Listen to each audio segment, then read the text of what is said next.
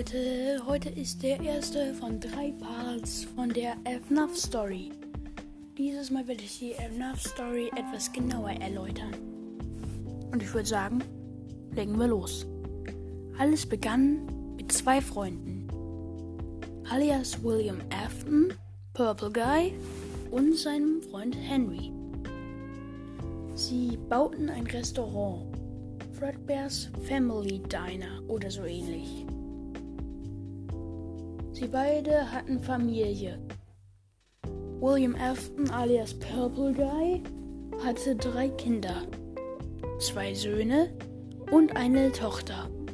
Henry hatte nur eine Tochter.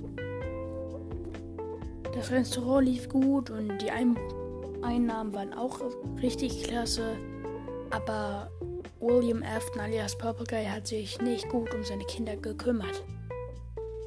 Und dadurch war der größere der beiden Brüder erzürnt und hat die Wut am kleineren ausgelassen. Zum Beispiel, indem er ihn geschlagen hat oder richtig erschreckt hat. Der Kleine mochte die Animatronics nicht. Er hatte auch mehrere Albträume von ihm. Ansonsten ging es immer so weiter, bis schließlich zu seiner Geburtstagsparty. Da tauchten nämlich der große Bruder und dessen Freunde auf. Die dachten sich, lass uns doch mal so ein kleines Späßchen erlauben. Sie steckten den Kopf des kleineren Bruders in das Maul von Fredbear. Aber durch die Tränen des Jungen bekam Fredbear einen Kurzschluss und biss zu.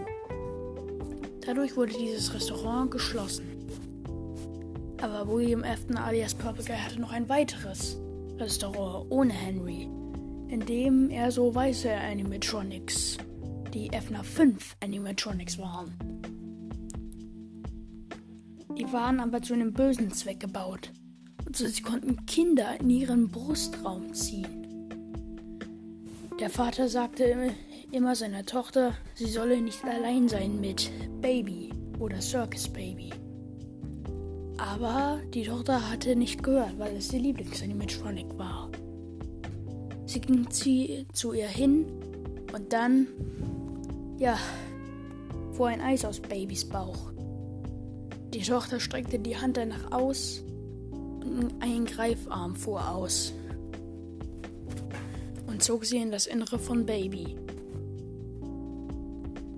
Dadurch wurde auch dieses Lokal geschlossen.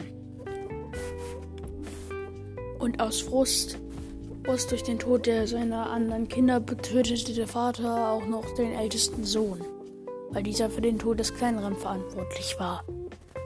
Der Vater ging weg und sein Haus hat er zurückgelassen.